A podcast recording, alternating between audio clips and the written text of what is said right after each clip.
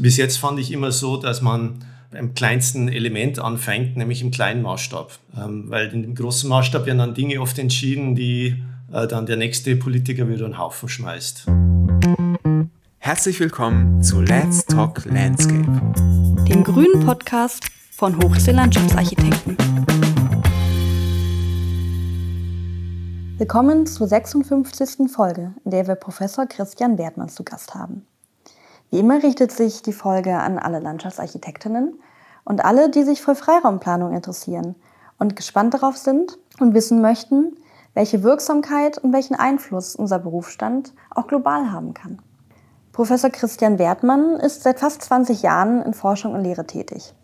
Nach seinem Studium der Landschaftsarchitektur hat er einige Jahre in renommierten Büros gearbeitet, wie Peter Latz und Peter Walker, war in den USA tätig und ist dann in die Lehre gegangen, hat in Harvard unterrichtet und ist nun ähm, Fachgebiet für Landschaftsarchitektur und Entwerfen an der Leibniz-Universität Hannover. Ihm stellen wir zum Beispiel Fragen wie, wie können Landschaftsarchitektinnen bei Herausforderungen wie Beben und Erdrutschen wirksam werden und Expertinnen vor Ort unterstützen? Und was können wir auch für uns selbst und die Projekte vor der eigenen Haustür da mitnehmen? Wir wünschen euch viel Spaß bei der Folge. Was wäre denn so etwas, was Sie äh, an unser überwiegend junges äh, Hörerpublikum besonders äh, loswerden wollten in der Folge? Naja, also das Wichtigste ist, dass man lernt, was wichtig ist. Ja. und und, und das, das ist etwas, was ich als, als Lehrer hier ähm, gern auch ein bisschen forciere, dass man, dass die Studierenden sich so ein Wertesystem aufbauen. Mhm und ähm, dann, dann die Dinge betreiben, soweit es ihnen möglich sind, die, die ihnen ganz, ganz wichtig sind. Also das mhm. ist vielleicht auch ein Allgemeinplatz, dass man so seinen Instinkten folgt, mhm. folgen soll mit den ganzen Informationen, die, da, die es da draußen so gibt, kann ja das verwirrend sein. Ähm, aber das ist mir wichtig, letztendlich als Lehrender. Und ich suche auch immer ständig danach, was wichtig ist. Mhm. Also das hört ja nie auf. Gibt es denn da in Ihrer bisherigen ähm, beruflichen Laufbahn, wir haben ja gerade gehört, dass Sie jetzt fast 20 Jahre in Forschung und Lehre tätig sind, davor in den USA in verschiedenen Büros tätig waren und nach dem Studium auch bei Peter Latz gearbeitet haben. Gibt es denn da so, ein, so, Schlüsselmomente, wo Sie sozusagen so sagen, okay, das ist jetzt äh, für mich so ein, so, ein, so ein Schlüsselmoment gewesen, wo ich verstanden habe, was mir in meiner zukünftigen Arbeit wichtig ist und wofür ich kämpfen werde und wofür ich mich einsetzen werde. Gibt es da so Bilder, die Sie in den Köpfen der Menschen erzeugen können, wo Sie sagen, Mensch, da waren so Momente, äh, die haben mich geprägt und die haben mich zu dieser Erkenntnis bringen lassen, dass mir am wichtigsten ist, den Leuten beizubringen, was wichtig ist. Ja, das, es gibt natürlich immer Schlüsselmomente, die gibt es in jedem Leben. Und bei mir im beruflichen Leben war ein ganz starker Schlüsselmoment, wie ich zum ersten Mal in Sao Paulo an so kilometerlang an Favelas vorbeigefahren bin. Und ich habe da den Taxifahrer gefragt, ähm, ja, wie, wie wohnen denn die Leute da drin und wie ist es denn da drin? Und der hat gesagt, ja, da braucht man gar nicht hingehen, ähm, da, die lassen keinen rein, das ist sehr gefährlich, ähm, braucht man sich nicht damit beschäftigen. Und ähm, dann war ich da auf einem Workshop mit ähm, ähm, über so ein Dorf im brasilianischen Hinterland und da habe ich mich dann auch mit den Teilnehmern unterhalten über die Favelas und die haben dann gesagt, ja, keine Hoffnung, ist hoffnungslos, braucht man nichts machen. Und ähm, das war so ein Schlüsselmoment, wo man natürlich dann immer sagt, hey, das kann doch nicht sein, ähm, dass was da äh, riesige äh, urbane Gegenden, äh, die letztendlich, wo man sagt, da, da hast du nichts zu suchen als Gestalter. Und da, das war so ein Schlüsselmoment, wo ich dann eben begann, äh, das ging in Harvard los, äh, dieses ganze Gebiet ein bisschen zu erforschen, wer da denn schon was macht, was für Architektinnen und Gestalterinnen da tätig sind. Und äh, habe dann darauf eben dieses, diese ganze Forschungsrichtung aufgebaut, wo ich gesagt habe, Landschaftsarchitektur war da total unterrepräsentiert, also äh, die Arbeit in den Favelas wurde etwas gesehen, das machen Architekten, weil die haben ja keine guten Häuser, da muss man gute Häuser bauen und vielleicht noch Schulen und so weiter. Und der Freiraum wurde gar nicht so wichtig angesehen. Und dann traf ich aber ganz viele Architekten, die dort arbeiteten und die haben immer gesagt, äh, Christian, der Freiraum ist das Wichtigste da drin. Und dann wusste ich, das ist ein Thema, da muss man ran ähm, und, und das bearbeiten. Und es kommt eben auch, auch daraus, dass man so, ich hatte diesen Wechsel aus der ähm, aus der Profession. Ich war, habe, war in Kalifornien und habe richtig äh, klassisch äh, Landschaftsarchitektur gemacht, Campusanlagen gebaut äh, äh und ähm, richtige Freiräume gemacht, ganz intensiv gestaltet. Und ähm, dann habe ich mir quasi diese Auszeit genommen, habe gesagt, jetzt gehe ich mal ein bisschen in die Akademie, so vielleicht für ein, zwei Jahre und, und guck mal, was es noch so auf der Welt gibt. Und dann ähm, bin ich immer auf dieses Thema gestoßen. Also wenn man einfach fragt, was ist denn wichtig? Wo, wenn ich merke, dass in einem Siedlungsgebiet äh, etwa 400 Einwohner auf dem Hektar leben, im Vergleich zu New York, wo vielleicht 200 Einwohner auf dem Hektar leben und äh, man sagt, ähm, New York ist jetzt schon eine, eine Ausgeburt der Dichte, wo wir sagen, ja, New York, da ist es dicht, da ist richtig was los. Ähm, wenn ich dann sage, wie viel äh, Liebesmühe von Gestaltern, auch in Deutschland, da wurde damals noch für jeden, für jeden kleine Vorplatz wurde ein Wettbewerb ausgelobt. Und da gibt es riesige urbane Gegenden, da macht niemand was. Oder da sind nicht so viele aktiv. Und da wusste ich, da muss man rangehen an sowas. Sie, Sie haben jetzt gesagt, äh, hoffnungslos. Also die, die, die Einschätzung war auch so ein Stück weit, dass diese Gebiete mehr oder weniger keine Hoffnung haben und äh, dass es aussichtslos ist, dort äh, wirklich äh, nachhaltige Entwicklung ähm, voranzubringen. Ähm, das hat bei Ihnen, wenn ich es richtig sehe, auch so eine Art Impuls ausgelöst, ein Schlüsselmoment, haben Sie vorhin auch gesagt, ähm, sozusagen dort tätig zu werden und da als Landschaftsarchitekt wirksam zu werden und zu helfen. Ähm, Jetzt gibt es ja auch, Sie haben es eben angesprochen, in New York, äh, in Europa, überall hier in unseren unmittelbaren Umfeldern auch jede Menge Dinge, über die man Tag ein, Tag aus stolpert, ähm, wo man auch denkt, Mensch, da müsste dringend was passieren. Und ähm, warum glauben Sie, dass äh, sozusagen wir mit unserer westlichen Sicht und mit unserer westlichen Perspektive, mit unserer Ausbildung, mit unseren Qualifikationen, auch vielleicht mit unserem Geld, ähm, die richtigen sind, um äh, sozusagen in solchen Gebieten, wo Sie jetzt da tätig sind, auch wirklich nachhaltig wirksam zu werden? Ja, wir wissen ja inzwischen, dass äh, Entwicklungshilfe äh, als Wort schon problematisch ist mhm. und äh, dass ja auch dann äh, die Agentur sich jetzt Gesellschaft für internationale Zusammenarbeit nennt, weil man sagt, man muss zusammenarbeiten. Und das sehe ich auch so. Es ist also keine Hilfe, sondern es ist eine Zusammenarbeit, mhm. die man macht. Und ähm, ich hatte damals mit äh, der Elisabeth Franca in Sao Paulo zusammengearbeitet, die diese ganzen äh, Aufbesserung, Nachbesserungsprogramme für Favelas leitete, riesige Programme, wo Hunderte von Favelas Infrastruktur bekommen haben dadurch.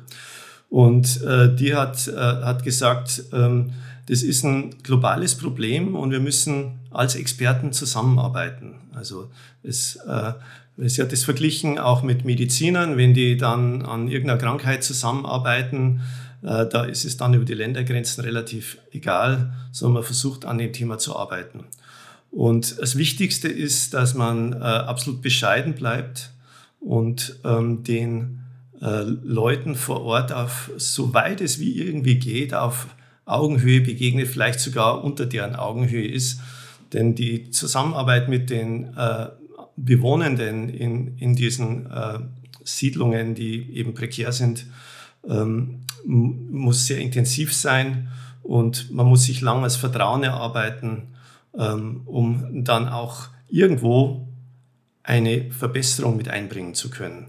Also die größte Gefahr ist natürlich, dass man mit seiner westlichen Sicht kommt und sagt, ja, so kann es ja nicht sein und äh, jetzt musst du es so machen und so machen und da musst du jetzt einen schönen Platz bauen und da müssen Bäume drauf und schöne Bänke und dann seid ihr alle glücklich.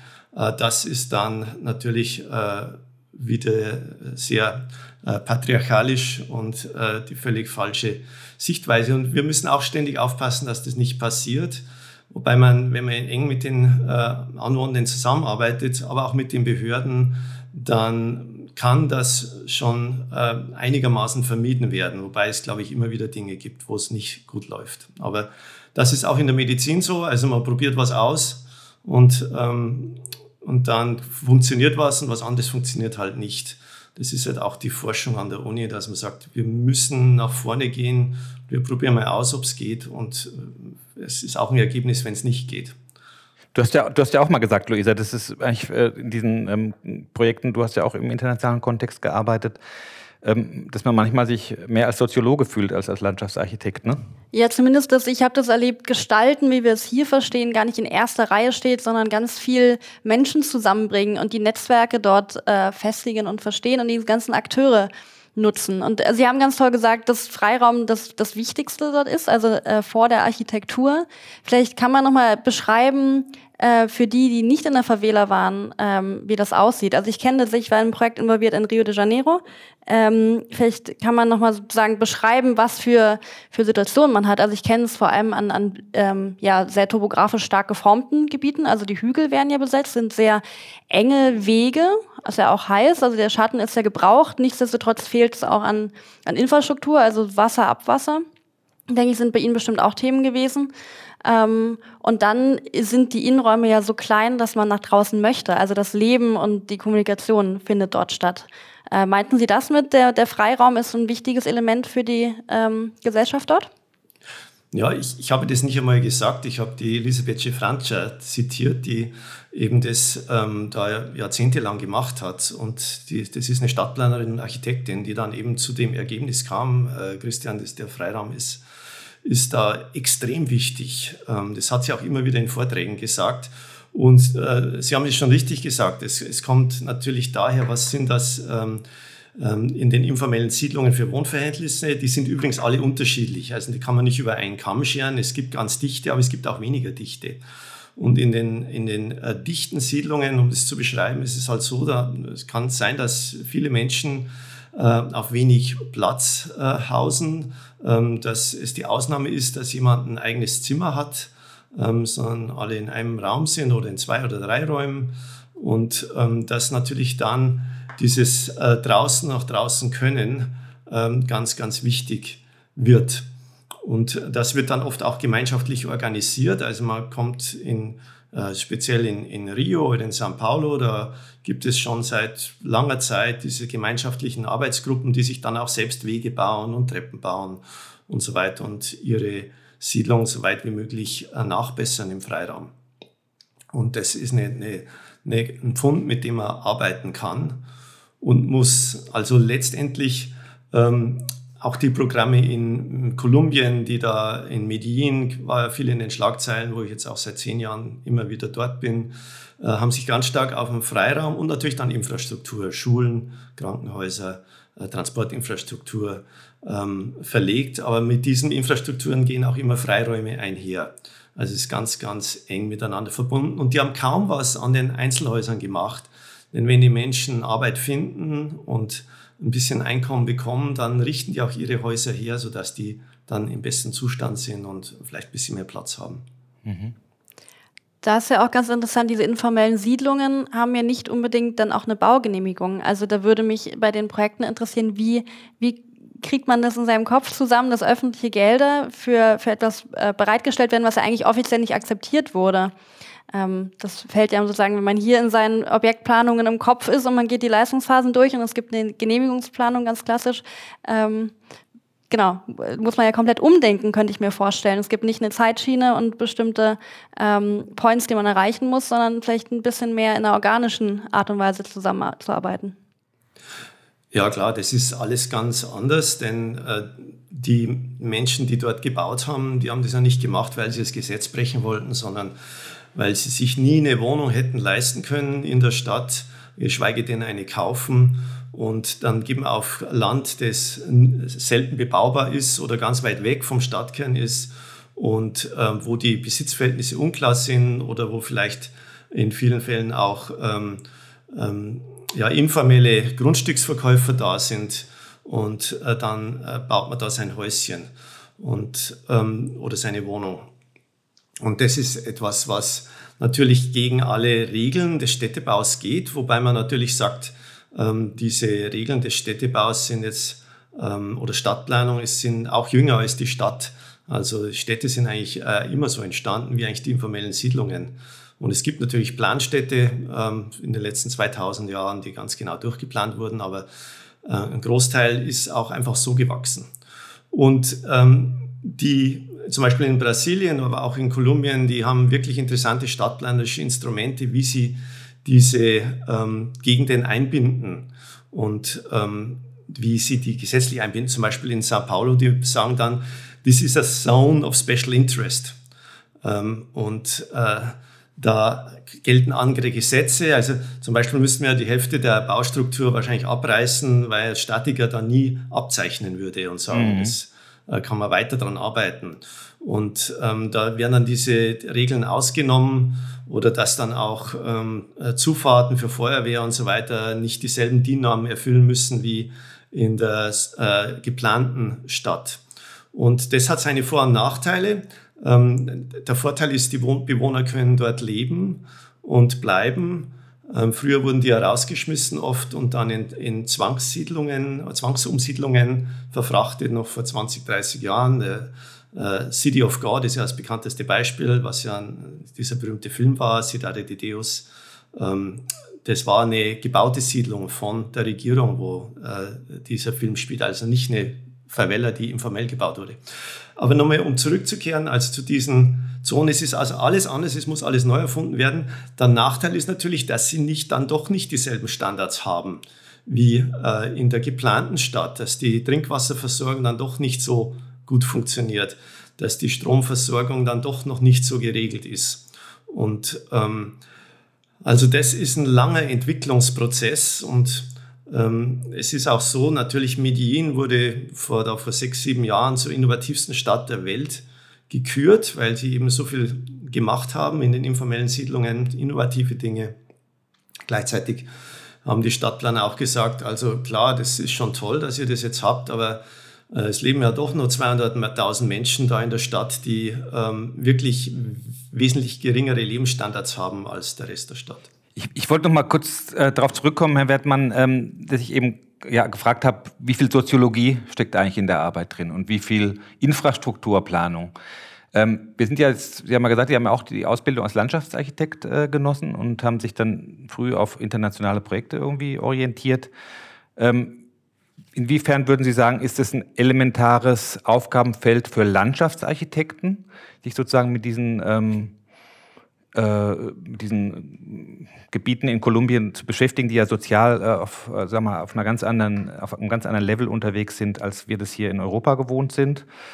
Inwiefern sind wir dafür prädestiniert, uns um den Freiraum zu kümmern, wenn es dann doch möglicherweise von dem Energieeinsatz, den man dort erbringt, in erster Linie um soziologische, um kommunikative Prozesse geht, um prozesshaftes äh, Entwickeln, um Zuhören, um äh, möglicherweise auch äh, ja, sein Know-how bis zum gewissen Grad einzubringen als Landschaftsarchitekt, das man im Studium genossen hat. Also warum sind wir als Landschaftsarchitekten dafür so prädestiniert und warum können wir da so besonders gut wirksam werden aus Ihrer Sicht? Gut, wir, wir sind eigentlich nicht prädestiniert für diesen, diese soziologische Komponente. Also das kriegt man im Studium vielleicht ein bisschen mit und das ähm, hat man dann ähm, in der Berufserfahrung ähm, lernt man dann oft das am Projekt ähm, und ähm, geht damit um. Also jetzt in der Ausbildung versuchen wir das immer mehr abzudecken. Ähm, Architektinnen und äh, Stadtplanerinnen können das genauso. Also das äh, würde ich nicht sagen, wir sind prädestiniert. Wir sind nur da prädestiniert, weil wir Landschaftsarchitektinnen sind und ähm, eben mit Freiraum uns da ganz stark intensiv beschäftigen, wie man den nützt, ähm, wie man den schützt.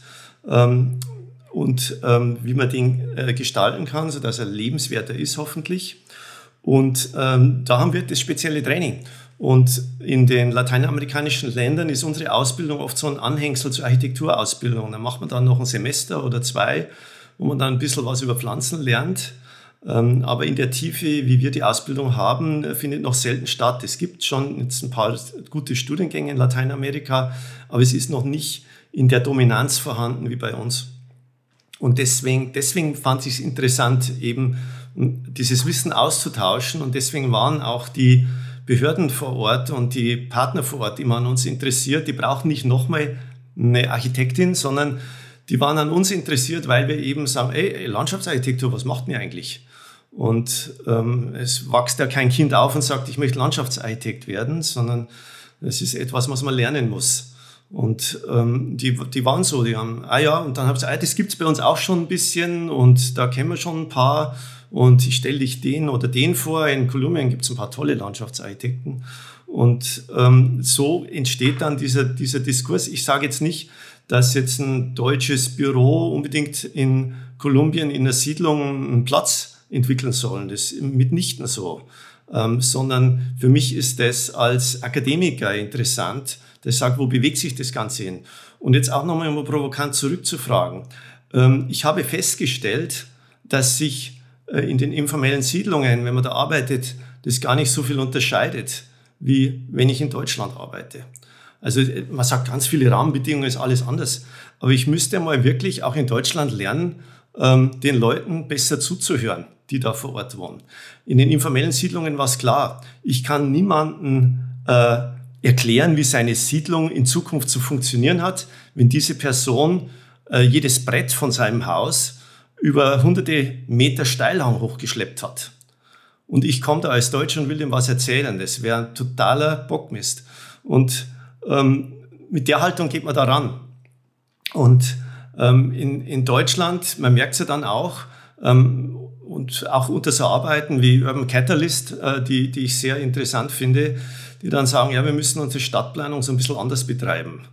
Ähm, wir müssen es viel kooperativer machen. Das haben, das haben wir ja jetzt auch in den letzten äh, Jahrzehnten eigentlich äh, gemerkt. Als ich studiert habe, war das Thema der Beteiligungsverfahren und des prozesshaften Entwerfens noch ziemlich unterentwickelt. Bei mir genauso. Ende der 80er Jahre. Also das habe ich sozusagen mir auch mühsam sozusagen über Erfahrungsprozesse aneignen müssen, über Weiterbildung, über Schulung. Urban Catalyst waren übrigens neulich auch in unserem Podcast äh, mal drin, haben mhm. ein sehr interessiertes äh, Gespräch mit denen geführt. Und von da gebe ich Ihnen da vollkommen recht. Es ist ein Thema, das ist äh, äh, extrem wichtig, auch in unseren Gefilden in Europa umzusetzen. Man muss ja gar nicht weit gehen. Ähm, ich habe äh, vor 20 Jahren angefangen, mich in Rumänien ähm, zu engagieren, damals mit der DBU und der GTZ zusammen. Äh, ging es auch darum, die, äh, das Land Rumänien auf den EU-Beitritt allmählich vorzubereiten und die so ein bisschen in Strukturen zu versetzen, damit sie dann, wenn die Fördermittelstrukturen da sind, auch schon ähm, äh, sozusagen unter den, unter den Einwohnern, unter den Bewohnern in den Dörfern bestimmte mm, Möglichkeiten haben, sich einzubringen, mhm. damit sie nicht bei Null anfangen müssen. Ne? Mhm. Da war aber das klare Ziel eben, dass Rumänien in die EU kommt und dann später irgendwann mal mit, mit einem ähnlichen sag mal, Wertekontext und auch Fördermittel und äh, ähm, Strategiekontext unterwegs sein wird, wie wir das hier in äh, Westeuropa sind. Und das stelle ich mir eben in äh, Kolumbien und in Brasilien äh, und in Lateinamerika ganz anders vor. Denn das wird dort äh, ja auch politisch weiterhin in einer ganz anderen Richtung laufen wie bei uns. Und gerade heute habe ich von Bolsonaro gehört, der jetzt irgendwie rausposaunt, irgendwie, ich möchte so viel Diesel wie möglich von Putin kaufen. Also die sind in einer ganz anderen, vollkommen anderen gesellschaftlichen Richtung unterwegs und auch Europa steht ja sozusagen jetzt im Moment auch am Scheideweg.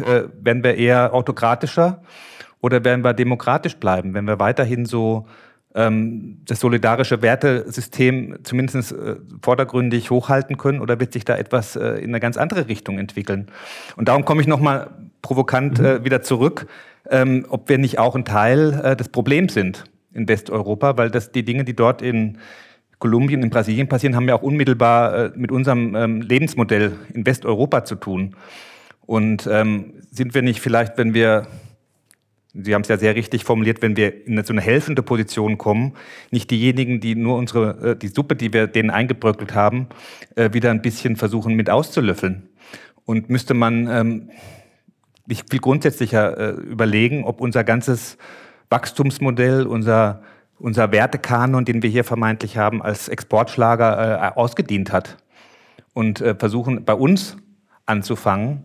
Ähm, da würde ich mal von Ihnen wissen, weil sie haben ja auch nur dieses eine Leben, um sich zu engagieren. Ne? Ja, genau. Wir alle haben ja nur dieses eine Leben und man muss sich irgendwie fokussieren. Man kann nicht an allen Ecken und Enden sozusagen anfangen. Wie das sozusagen für Sie ähm, sozusagen auch äh, ähm, zu, gut zu erklären ist, dass Sie glauben, dass Sie dort die größte Wirksamkeitsmacht sozusagen mit Ihrem Tun entfalten können. Ja, das ist eine, Frage, die Wirksamkeitsmacht, die man sich jeden Tag neu beantwortet ähm, und dann auch sich wieder neu ausrichtet. Und ähm, die äh, manchmal passt etwas, wo man sagt, da glaube ich, da kann ich eine Wirkungsmacht entfalten und dann wird die manchmal auch wieder schwächer und äh, dann geht man oft auch wieder in eine andere Richtung. Mhm. Ähm, die politischen Bewegungen, da könnten wir noch lange heute diskutieren. ähm, die, ähm, die sind die schwierigsten, dass man die lernt, irgendwie auszugleichen oder mitzumachen in dem ganzen Prozess. Also ich habe die ja auch alle mitgemacht mit äh, in den letzten zehn, zwölf Jahren von sehr liberalen Regierungen, sehr linksgerichteten Regierungen, wie damals in Brasilien unter Lula, wo es sehr viele Programme gegeben hat, ähm, und jetzt dann zu Bolsonaro, wo, da, äh, wo das in die andere Richtung ging. Und ähm, es interessiert mich auch sehr, wie man diese, ich nenne immer Volatilität, wie man die, ähm, mit der man umgeht. Und bis jetzt fand ich immer so, dass man ähm, immer beim, beim kleinsten Element anfängt, nämlich im kleinen Maßstab.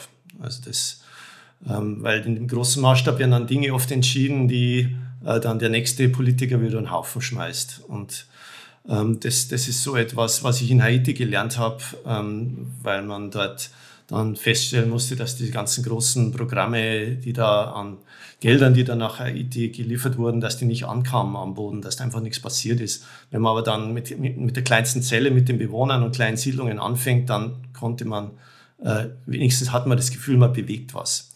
Und ähm, unser Modell, unser Wachstumsmodell, klar, da, da, wir reden alle drüber, dass es eigentlich nicht so weitergehen kann, aber es ähm, ist ganz, ganz schwer, dieses Ruder herumzureißen. Und ich bin auch kein Ökonom, aber ich, ich sehe das natürlich genauso, dass unter der Nachhaltigkeitsperspektive, dass unser Lebensstil in Deutschland nicht exportiert werden soll. Und ähm, da stellt sich natürlich dann auch die wichtige Frage, wie wir, ähm, wie wir da runterkommen. Und ähm, Sie haben mich auch vorher noch so ein bisschen gefragt, wieder auf Wendepunkte da im Leben. Also im Moment, ich, ich habe mich dann auch äh, sehr stark in der Corona-Pandemie gefragt, wie wir also gegroundet waren, wie man nicht äh, nach Kolumbien fliegen konnte. Ich habe dort ein, jetzt ein mehrjähriges Forschungsprojekt in so einer Siedlung und wir sind ganz eng mit den Bewohnern. Wir haben Leute vor Ort, die ständig da sind, ähm, arbeiten wir da und wir konnten nicht mehr hinfliegen. Also da, das war für eineinhalb Jahre fast so. Und ähm, mich hatten auch immer wieder Menschen gefragt, also äh, Herr Wertmann, was machen Sie denn in Deutschland? Ähm, was finden Sie da wichtig?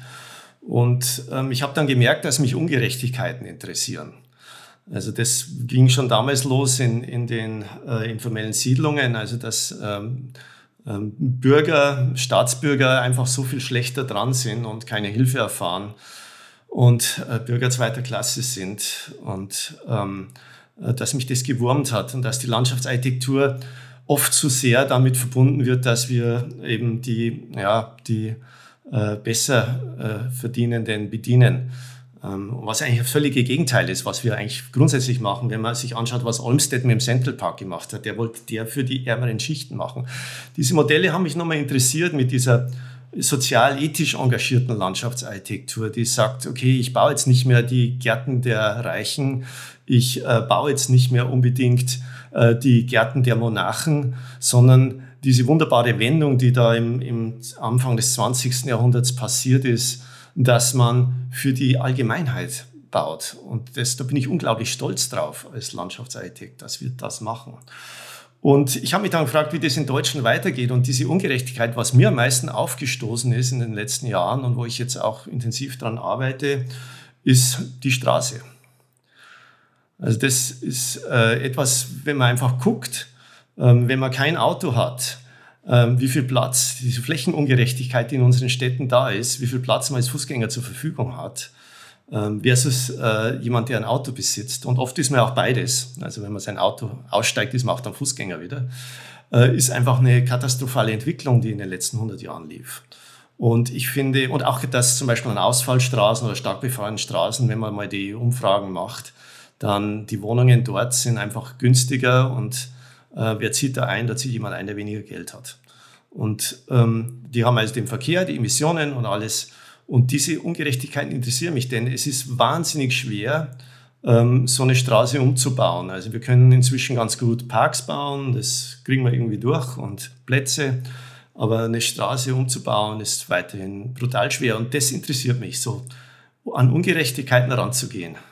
Das finde ich, das finde ich ein sehr, guten, sehr gutes Beispiel, wo wir sozusagen direkt vor der Haustür äh, anfangen können, die Ungerechtigkeiten mhm. etwas zu lindern und mit einem sozialethischen Ansatz äh, zu arbeiten.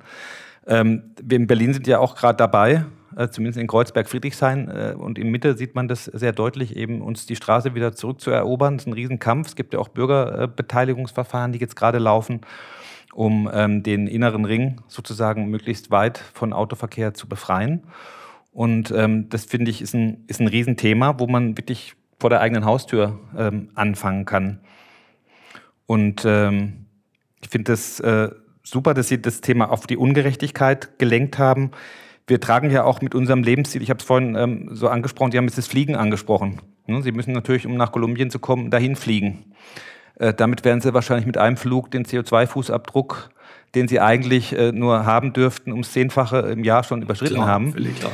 Und das heißt, es sind ja so diese, diese Kompromisse, die mal äh, verträglicher und mal vielleicht auch ein bisschen unverträglicher sind, wenn ich mir diese ganzen internationalen Konferenzen angucke, wo Hunderte, Tausende von Menschen zusammenkommen, um sich sozusagen über, die, über das Klima äh, zu unterhalten. Und alle kommen im Flugzeug und mit dicken Autos.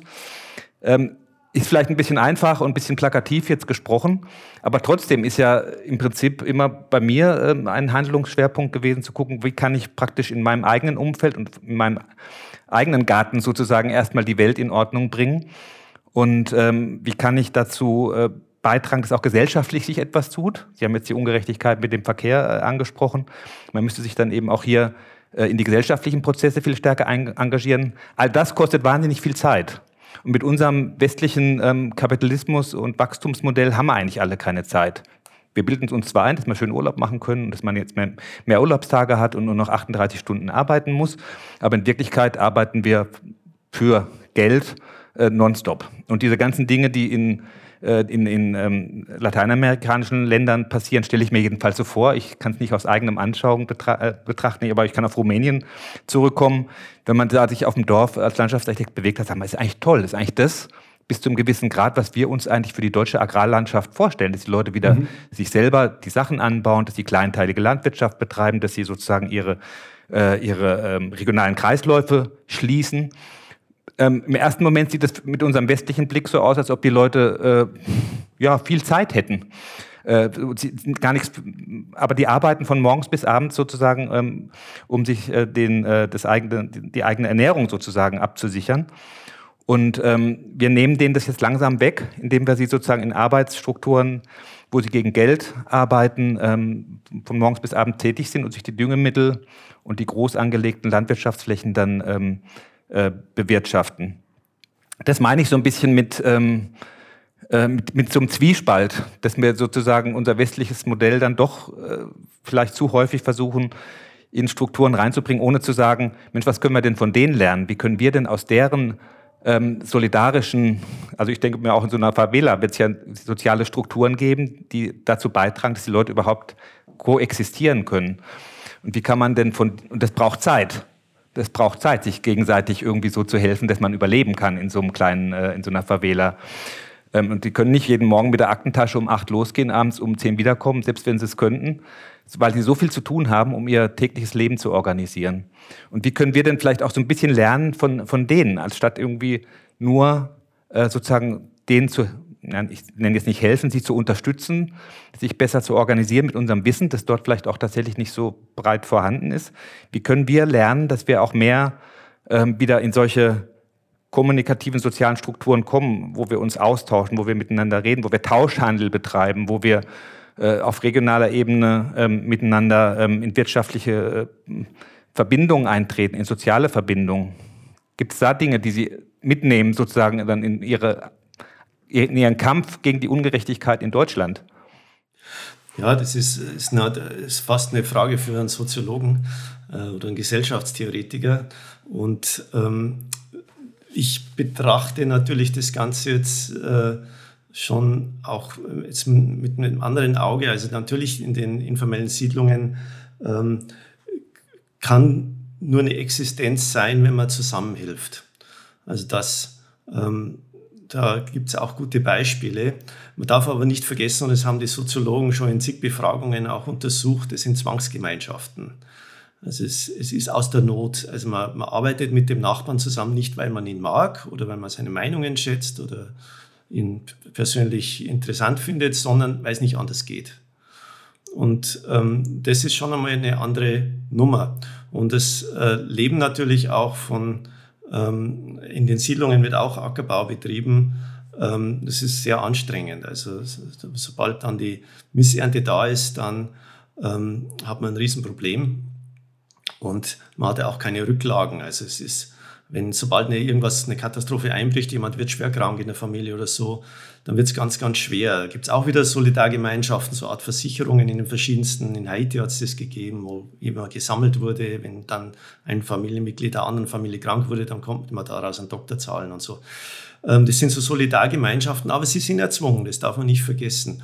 Und ich glaube, bei uns war halt so die Errungenschaft, dann auch so ähm, Anfang des 20. Jahrhunderts wieder mit dem ganzen äh, ähm, Bewegungen, äh, der, alle Menschen sind gleich und haben die gleichen Grundrechte und äh, auch dieses äh, Versorgungswesen, das wir entwickelt haben, so dass wir von diesen Zwangssolidargemeinschaften relativ unabhängig wurden. Die sind jetzt irgendwie so da, man ist jetzt bei der, was weiß ich, Techniker Krankenkasse oder sonst wo und ähm, da, dann äh, schlägt man sich vielleicht mit Sachbearbeiter rum, aber es ist nicht mehr der Nachbar oder der da so ist, sondern genau. es ist quasi verallgemeinert worden. Und da haben wir uns jetzt so weit losgelöst, dass uns jetzt der Nachbar wirklich nicht mehr interessiert.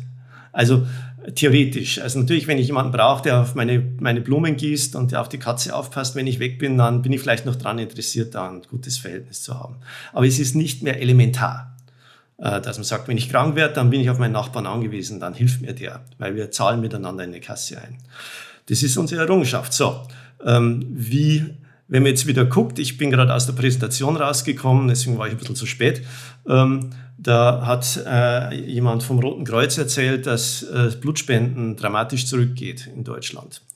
Und ähm, er hat es unter anderem in Verbindung gebracht damit, dass über 70-Jährige dürfen kein Blut mehr spenden. Das ist vom Paul-Ehrlich-Institut so eingerichtet.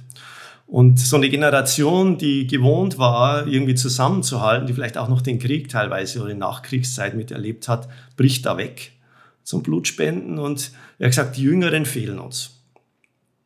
Die kommen da nicht mehr. Und ähm, dann wurde natürlich darüber diskutiert und die kamen dann ähnliche Argumente, wie Sie es gesagt haben, dass halt da dieser Zusammenhalt dann nicht mehr so da ist, auch das Vereinsleben in Deutschland. Es, man sucht verzweifelt nach Fußballtrainern und Kassenwarten und so weiter. Das zerlegt sich alles. Also ich wäre überfragt, um da eine plausible Antwort zu geben. Ähm, es äh, wird natürlich auch viel diskutiert, dass wir natürlich in diesen, ähm, mit den neuen digitalen Medien und sozialen Medien in unsere Blasen verschwinden können, äh, dass uns da, der Nachbar gar nicht so wichtig ist. Wir können unsere Sozialbedürfnisse, wie Mark Zuckerberg das immer wollte, ins Internet verlegen. Und ähm, da kann man darüber spekulieren, wie weit das eine Rolle spielt. Ich weiß es nicht, aber ich kann nur eines sagen, dass äh, man nicht äh, romantisch auf die Solidargemeinschaften in den Favelas blicken sollte sondern es sind schon zweckgebunden. Es gibt auch genauso Interessenskonflikte und Zwiste und Streitigkeiten. Ähm, das äh, ist, ist wie bei jeder menschlichen Gemeinschaft da. Es ist nur enger sichtbar. Ähm, es ist nicht Facebook, das ist der Nachbar, mit dem er da zusammenlebt.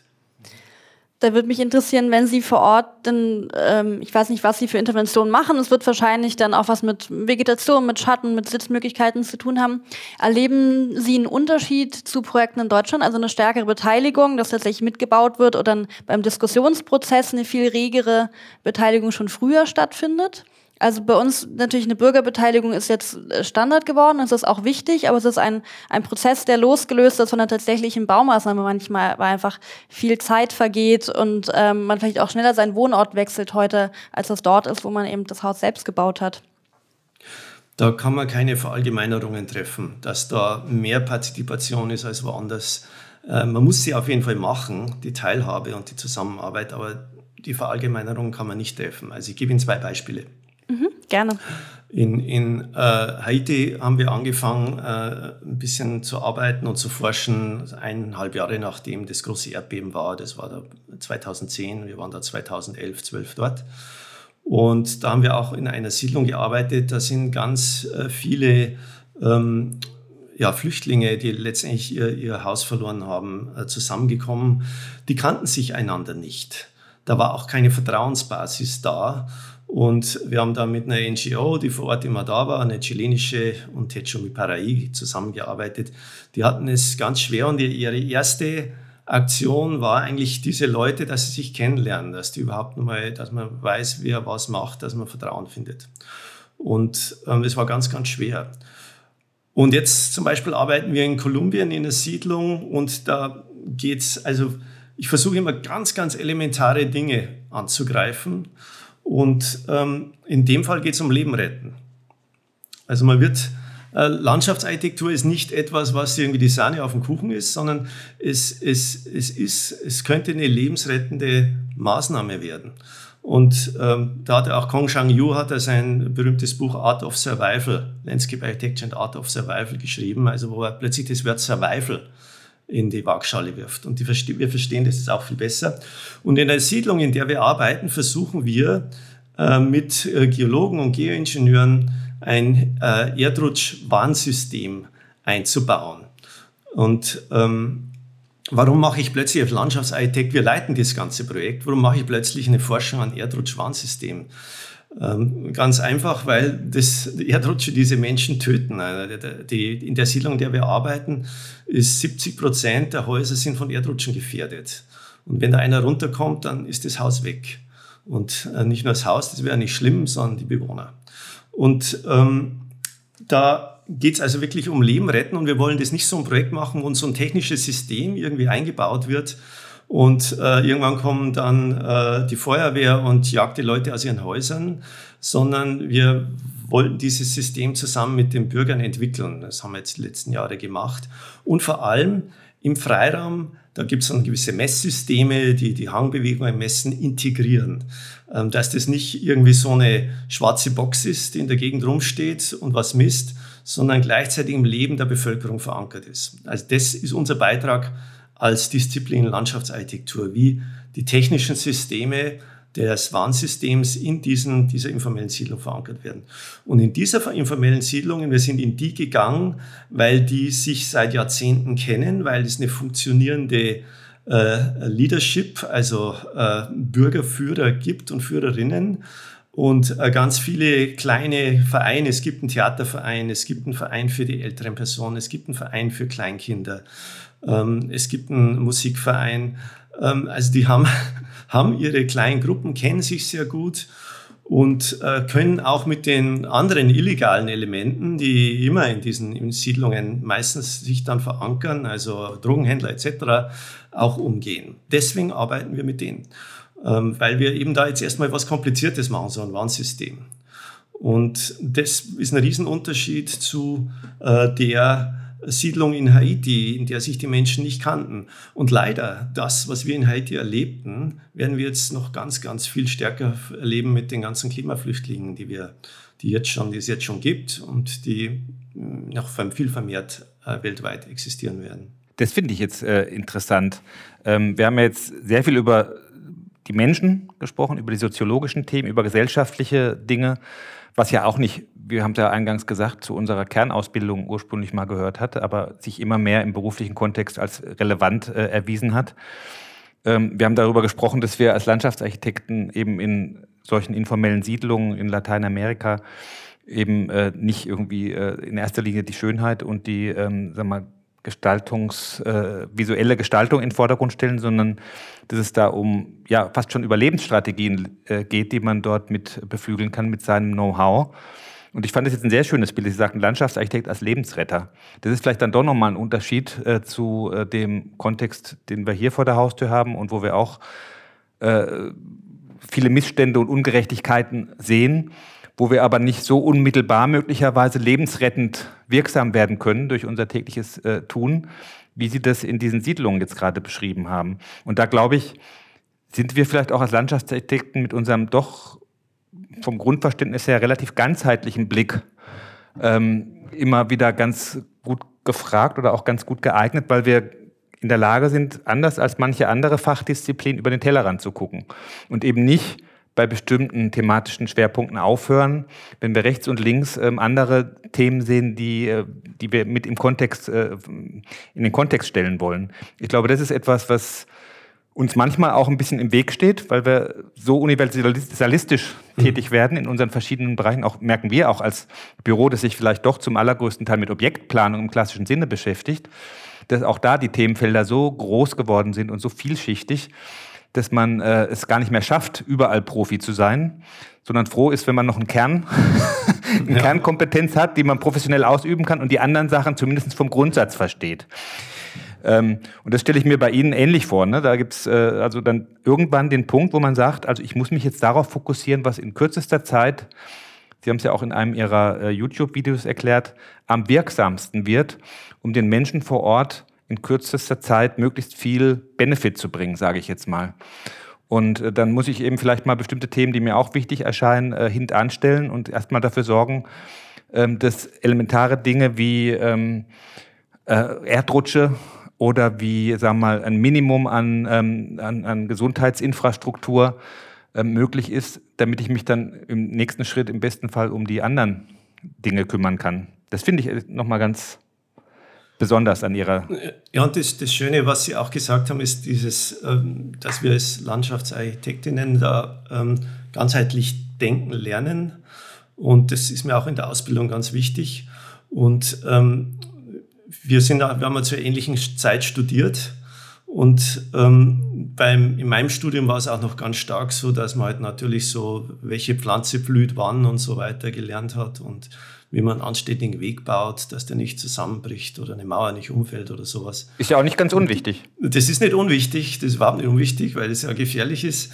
Ähm, und ähm, und diese Dinge sind interessant, weil erst im ersten Affekt, wenn man sagt, Mensch, ich komme jetzt in, in so eine Gegend, wo erstmal die Menschen in der Nacht oft nicht gut schlafen oder im, im Hinterkopf, also so das Bewusstsein haben, es könnte ein Erdrutsch kommen. Wir haben übrigens eine Befragung gemacht in der Siedlung, bevor wir das Projekt begonnen haben und haben gefragt, ähm, wie, wie dieses Wissen über die Erdrutsche ist. Und da haben, haben fast 70 Prozent gesagt, sie fühlen sich bedroht dadurch.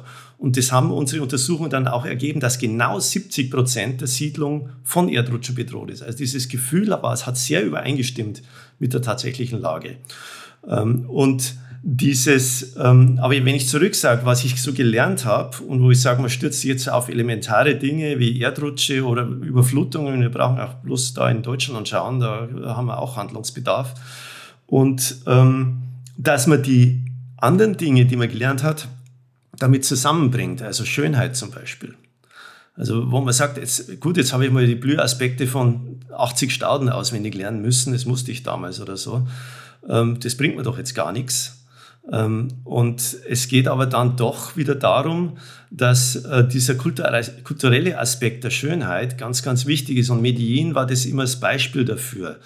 Äh, denn ähm, die Nachbesserungen, die in den informellen Siedlungen gemacht wurden, wurden auch mit ganz hoher Qualität ausgeführt. Also der damalige Bürgermeister Sergio Fajardo, der da 2001 bis 2005 irgendwie Bürgermeister war und ganz viel gemacht hat, der hat gesagt, die schönsten Häuser müssen in den ärmsten Siedlungen stehen.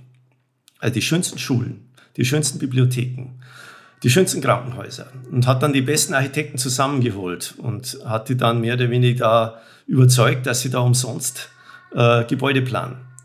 Also, ähm, und dieser Aspekt der Schönheit ist ganz wichtig, weil äh, die Menschen, die sich sowieso als zweiter Klasse fühlen, dann nicht äh, dann auch noch eine zweite Klasse Freiraum oder sowas vorgesetzt kriegen oder, oder so. Weil in anderen Gegenden hat es dann geheißen, ja, das, die, die leben sowieso in so Hütten, da können wir auch mal, da muss die Schule jetzt nicht so toll ausschauen, die können wir ganz billig bauen und muss nicht so toll sein. Also dieses, das muss alles irgendwie zusammengehen und das ist sau schwer, weil man das nie zusammenbringt.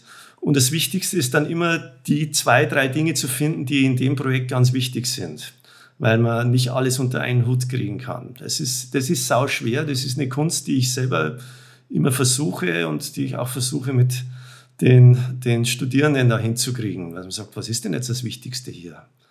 Sau schwer. Wir haben, wir haben ja, ähm, unser Leitbild ist ja gemeinsam nachhaltig gestalten, das wir uns irgendwann mal mit den Mitarbeitern ähm, vorgenommen haben. Und zwar genau auch in der Reihenfolge dass man erstmal, und das deckt sich ja auch so ein bisschen mit Ihrem Ansatz, dass man erstmal den Menschen zuhört und gemeinsam sowohl in seinem engeren Umfeld, aber auch mit den ganzen Partnern versucht, äh, eine gemeinsame Haltung und einen gemeinsamen Weg äh, zu definieren. Dass die Nachhaltigkeit über allem schweben muss, sollte auch einfach selbstverständlich sein und dass das Ganze dann auch noch gut gestaltet wird. Das ist eigentlich das, was wir, wenn wir in, durch historische ähm, Parkanlagen oder Kulturlandschaften uns bewegen, wie jetzt hier in Dessau-Wörlitz oder im, äh, in der Potsdamer Kulturlandschaft, da sagen die Leute, ah, das ist aber schön. Das ist auch schön, aber es ist eben immer auch, ähm, sagen wir mal, ökonomisch, wirtschaftlich und kulturell gestaltet worden. Mhm. Es ist sozusagen immer so gewesen, dass das äh, Nützliche mit dem Schönen in Verbindung gebracht werden musste und dass äh, die Landschaft äh, auch als Wirtschaftslandschaft verstanden wurde, aber eben auch gut gestaltet wurde. Und das ist das, was auch wieder die Landschaftsarchitekten, glaube ich, als ähm, einzige Disziplin so ganzheitlich im gesamten Raum, der, in eigentlich im gesamten Landschaftsraum, da gehören ja die Gebäude sogar mit dazu, ähm, denken wollen und müssen.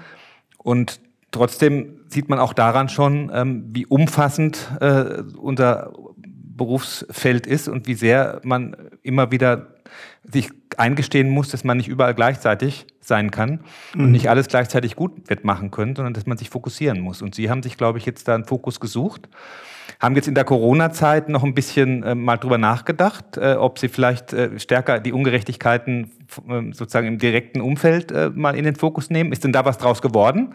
Haben Sie jetzt äh, sozusagen diese, diese Einsicht, dass diese Verkehrsungerechtigkeit oder die Ungerechtigkeit der Aneignung der öffentlichen Räume ähm, geändert werden muss, hat es bei Ihnen auch zu einer Verlagerung wieder stärker in ähm, Tätigkeiten in äh, Europa und Deutschland geführt? Ja, das ist jetzt so beginnend. Also mal jetzt so seit eineinhalb Jahren nähere ich mich dem Thema an. Es dauert ja eine Zeit lang, bis man irgendwo sagt, jetzt weiß ich da viel drüber, dass ich auch einen Beitrag liefern kann. Und ähm, da gibt's ja auch jetzt Generationen von Verkehrsplanern, die die Verkehrsberuhigung, ja, die gibt's ja schon seit den 70ern. Also seit, seit 50 Jahren probieren wir das in unseren Städten und äh, wir sind noch nicht so weit gekommen. Und die, die größte Erkenntnis, die ich habe, ist, dass es zu langsam geht. Das hätte man vielleicht auch schon innerhalb von einem Tag rausfinden können. Aber es ist dann einfach nochmal, wenn man in die ganzen Beispiele reingeht, wie lang die Kämpfe dauern, und ähm, sobald dann der erste Parkplatz fällt, gibt es Riesenproteste. Ähm, das, das ist meine Bitte? Das ist leider überall so, Herr Wertmann, in allen ist Bereichen. Äh, das ist, ich ich, ich schlage mich jetzt zum Beispiel mit dem Thema Fassadenbegrünung rum. Ich werde wahnsinnig, weil äh, die ganzen Klimaforscher, mit denen ich mich jetzt in den letzten Jahren äh, intensiv äh, unterhalten und beschäftigt habe, sagen uns, die Fassadenbegrünung ist eigentlich in den urbanen Räumen ein ganz wichtiges Mittel, um der Erwärmung der Städte irgendwie ja, entgegenzuwirken ja. und Verdunstung. Das ist etwas, das habe ich sogar tatsächlich im Studium gelernt und habe es am Anfang meiner Berufstätigkeit, Anfang der 90er, hier in Berlin äh, umfangreich umsetzen können. Und jetzt sind wir im Prinzip zurückgeschleudert in die 70er Jahre vielleicht, wo das irgendwie doch kein Thema war und müssen mühsam jetzt wieder dran anknüpfen, dass man die Architekten und die Stadtplaner dazu bringt, Fassadenbegrünung ähm, vorzuschreiben und auch in ihren Systemen zu verankern. Das geht alles viel zu langsam. Die Energiewende, mhm. wir wussten es doch alle, dass wir abhängig ja. sind von den Autokraten und Diktaturen. Wir wussten es alle. Ja. Manche haben was dagegen getan, manche haben es nicht wahrhaben wollen und der Wähler hat die gewählt, äh, die sich nicht drum gekümmert haben bisher. Und ähm, das ist halt einfach auch vielleicht ein Problem, jetzt komme ich nochmal an so ein, auf so ein Grundsatzthema zurück, wo auch tatsächlich unsere Demokratien an Grenzen stoßen, weil wir immer wieder als Wähler die äh, Parteien wählen und die Regierung wählen, die eben kurzfristig ein bisschen helfen, aber nicht langfristig die ganz großen Dinge anpacken. Und darum sind wir jetzt in so einem Krisenmodus. Ich möchte es nicht in so eine Jammer- oder Negativdiskussion äh, übergehen, wobei mir das inzwischen manchmal äh, auf der Zunge liegt. Jetzt sind wir in so einer Krisenphase, wo es wirklich nicht mehr äh, darum geht, ähm, sozusagen so ein bisschen zu heilen und ein bisschen äh, an kleinen Schrauben zu drehen, sondern wir müssen die ganz dicken Bretter jetzt bohren. Und äh, von daher finde ich eben diese, diese, diese, diesen Blick, den Sie jetzt sozusagen auf Ihr näheres Umfeld gerichtet haben, auf dieses Verkehrthema, absolut wichtig. Da hängt ja nicht nur dran, dass man ähm, jetzt äh, sozusagen die Autos aus der Innenstadt verbannen muss, sondern dass man das mhm. ganze Verkehrssystem komplett genau, umkrempeln muss. Genau. Also die, die, die Innenstadtberührung ist eigentlich, ja, gehört eigentlich schon, ist eine vergangene Idee, die muss man jetzt noch weiter betreiben, aber es ist so. Aber äh, die ganzen Wohnviertel, die Außenbezirke, die Dörfer, also äh, die, die hängt alles damit zusammen. Und warum geht es so langsam? Das ist etwas, was mich wurmt. Ja. Und ich arbeite jetzt mit einem Verkehrsplaner zusammen seit einiger Zeit, äh, der eben jetzt schon lange im Beruf steht, am Berufsende steht und der mir dann die Geschichten erzählt, was er vor 40 Jahren gemacht hat oder 30 Jahren, sagen wir so bei ihm. Und ähm, ich denke mir toll, aber jetzt hat, wir, wir sind so viel weiter sind wir noch gar nicht. Und ich würde das gerne irgendwie nach vorne katapultieren. Und Das wäre das wär so meine Forschungsfrage. Sage, wie, wie kann man schneller machen? Also, dass eine Verkehrswende geben muss, ist auch äh, völlig klar. Dass äh, Straßen nicht zu 80 Prozent von Autos belegt werden, Wohnstraßen, ich rede jetzt nicht von Ausfallstraßen oder so, ist auch klar. Nur wie kommt man möglichst schnell dahin? Ähm, das ist eine, eine sauschwere Frage und ich würde gerne wissen, was die Landschaftsarchitektur dazu leisten könnte.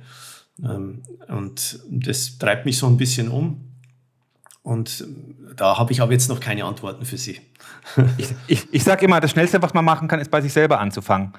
Und darum gebe ich das jetzt auch in jeder Diskussion äh, den äh, Gesprächspartnern äh, mit auf den Weg.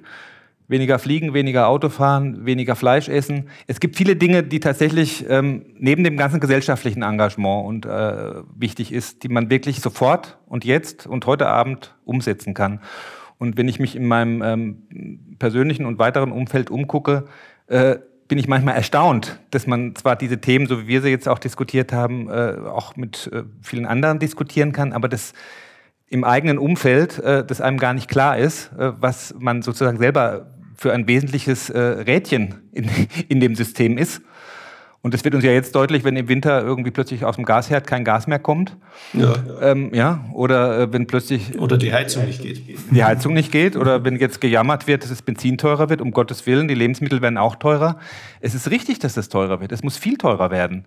Es muss nur natürlich sozial so abgefedert werden, dass wir nicht in eine gesellschaftliche Schieflage kommen, die unser ganzes demokratisches System auseinanderbröseln lässt. Und das ist ja auch nicht ganz äh, von der Hand zu weisen, dass wir da äh, auf dem besten Wege dahin sind.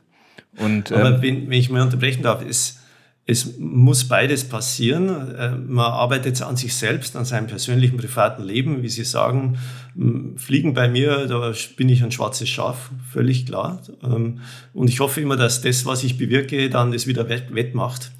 Ähm, kann ich aber nicht beweisen. Und dann die ganzen anderen Themen, wie man sich verbessern sollte, da kann man überall dran arbeiten. Ich habe übrigens ein Auto und ich kämpfe jetzt schon mit meiner Familie, dass wir es loswerden, aber ich kann mich noch nicht durchsetzen können. Und also man, man, kann bei sich selbst anfangen, aber man sieht dann auch die Grenzen. Aber gleichzeitig frage ich immer, was ist mein Fachbeitrag?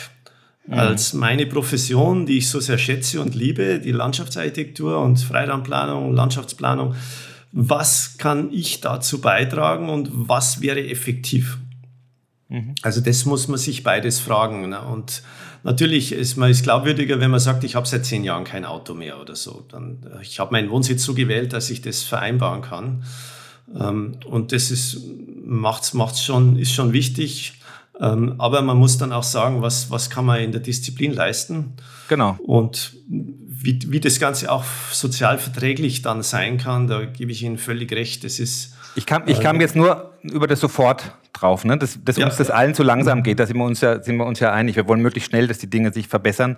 Und da habe ich gesagt, okay, sofort, auch wenn es nur ein kleiner Beitrag natürlich im Verhältnis ist, fängt es bei einem selber an. Das nächste sofort ist möglich im unmittelbaren Kontext, sagen wir, mit seinen Freunden, mit seinen Bekannten, mit seinem äh, beruflichen Umfeld. Das dritte ist meines Erachtens dann tatsächlich in seiner Profession, die man ja auch wenn man Vollzeit arbeiten darf und kann, 40 Stunden in der Woche oder mehr ähm, ausübt, dass man sozusagen in seinem beruflichen Wirkungsfeld Dinge äh, versucht umzusetzen. Das kann man auch relativ sofort tun, in Abhängigkeit natürlich auch von den Projekten. Jetzt bin ich ja leider nicht in der freien Lehre tätig, sonst hätte ich es da vielleicht ein bisschen leichter. Ja, aber, im aber auch im beruflichen Kontext gibt es Möglichkeiten, auf Auftraggeber und auf seine Auftragssituation irgendwie einzuwirken, indem man bestimmte Strategien anwendet. Und das sind Dinge, die kann man, glaube ich, wirklich schnell tun. Alles andere, sagen wir mal, diese ganzen gesellschaftlichen Probleme, die wir jetzt nur ganz, ganz kurz streifen können, natürlich heute, die sind langfristig und äh, komplex. Von daher gebe ich Ihnen da vollkommen recht. Wir müssen gucken, dass wir aus der Landschaftsarchitektur möglichst viele Destillate und äh, Schwerpunktbereiche für uns rauskitzeln, äh, die uns in die Lage versetzen, auch kurzfristig wirksam zu werden und jetzt nicht irgendwie in jahrzehntelangen Prozessen zu denken. Das ist auch wichtig, sondern zu gucken, wie kann ich wirksam werden in meinem täglichen beruflichen Kontext ähm, und äh, zwar kurzfristig und möglichst viel, da fand ich diesen Begriff der Wirksamkeit, den Sie mal ähm, verwendet haben, irgendwie ganz gut. Wie kann ich möglichst unmittelbar und zügig wirksam werden mit dem, was ich tue? Ne? Ja. Und wir sind ja in einer unglaublichen Position jetzt in der Landschaftsarchitektur mit diesen, diesen Krisen also, und gleichzeitig den Entwicklungen der größten Urbanisierungswelle der Menschheit, die weiterhin anhält, ähm, die äh, absolute Veränderung unseres Klimas und die, die, allen Konsequenzen, die massiv sind und riesig sind. Und die sozialen Ungerechtigkeiten, die es gibt in Bezug auf Flächengerechtigkeit und Nutzung.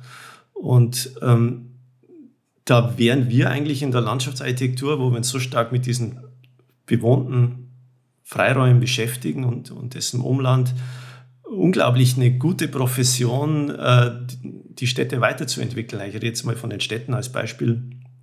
Vor allem, wenn man sagt, jetzt reden wir auch noch über doppelte Innenentwicklung, also mehr Grün und mehr Menschen in der Stadt. Also das schreit dann nur danach. Und ähm, ich bin mir aber noch nicht sicher, ob das so gesehen wird. Ähm, und ähm, ich glaube, da müssen wir auch äh, Arbeit leisten, dass wir gehört werden ähm, zu diesen Themen. Und dass man sieht, da, da, ist, äh, da, da ist eine Profession, die könnte da eigentlich ganz gute Beiträge liefern und da müssen wir ganz dringend dranbleiben. Und wir hatten ja da vor einigen Jahren diese äh, Ausstellung gemacht im Münchner Architekturmuseum, mit, das Andres Leppig leitet, über äh, Landscape on Global Terrain. Äh, die hat draußen geheißen und das war so ein Versuch zu zeigen, was man die Landschaftsarchitektur so macht. Und die meisten Leute, die rauskamen, es waren 40.000 Leute drin, ähm, von den Reaktionen waren her, die sagten, wir hatten keine Ahnung, dass ihr das macht. Ähm, wir haben immer gedacht, ihr macht ein paar nette Parks und Vorgärten und sowas. Äh, vielleicht nochmal mit Dachbegrünung, wenn man sehr viel weiß schon. Aber die hatten keine Ahnung, was wir eigentlich betreiben, über was wir nachdenken.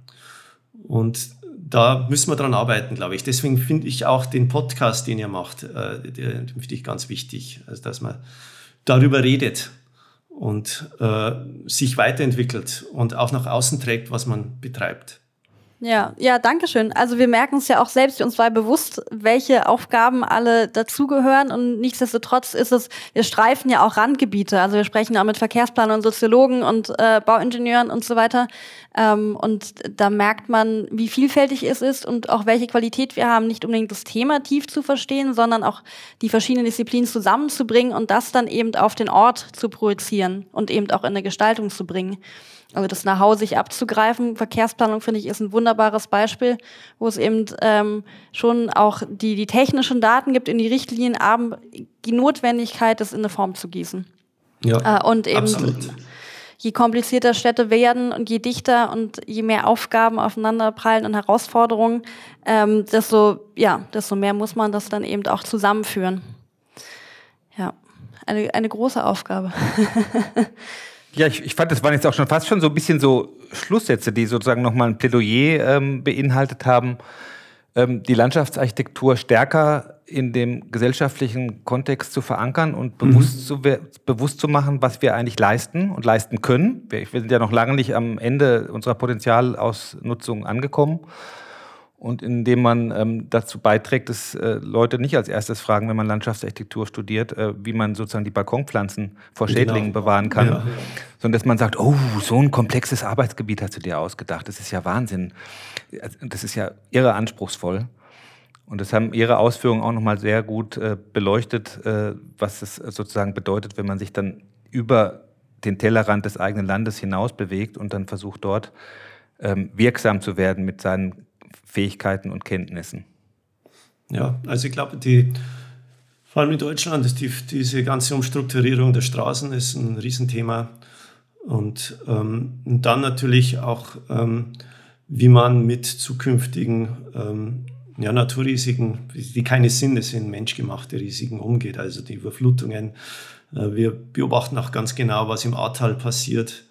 Ähm, und da ist jetzt der Jahrestag ja wieder dieser großen Flut. Und ähm, wir in Deutschland waren im Vergleich zu anderen Ländern noch ein bisschen verwöhnt, was Naturkatastrophen angeht. Es gab zwar immer wieder schwere Stürme und auch schwere Überflutungen in Hamburg und so weiter.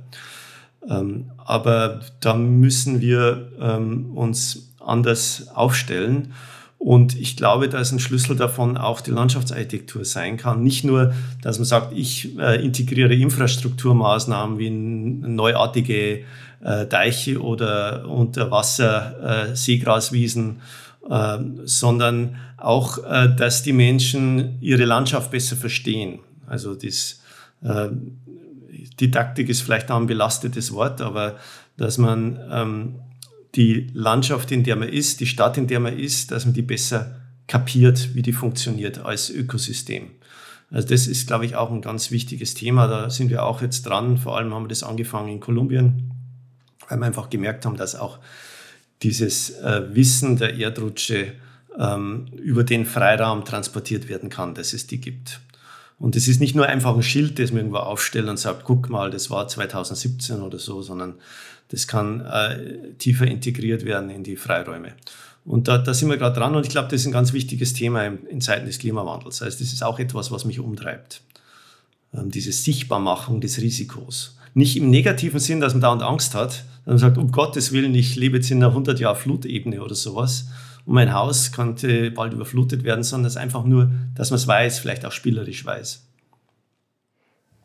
Dann wünschen wir Ihnen weiterhin viel Erfolg in Ihrem großen Engagement als äh, Landschaftsarchitekt, als Lebensretter sozusagen verstanden werden will. Und ein Teil, Teil des Lebensrettungssystems. Ja, genau. Und das finde ich auch ist äh, ein hoher Anspruch, aber gleichzeitig auch äh, sagen wir mal, ein Handlungsantrieb, der einen unheimlich motivieren kann. Vielen Dank. Ja, das tut er schon. Okay, vielen Dank für die Einladung. Gerne.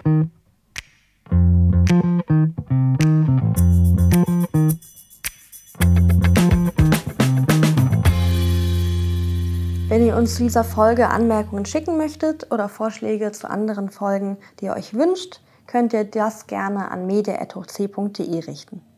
Zudem freuen wir uns, wenn ihr uns dort abonniert, wo ihr uns gerade gehört habt und wenn möglich eine Bewertung hinterlasst.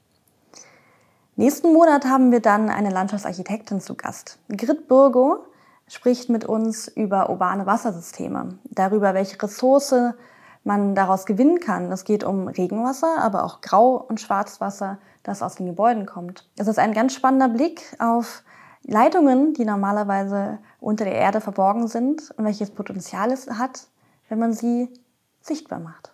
Bis dahin.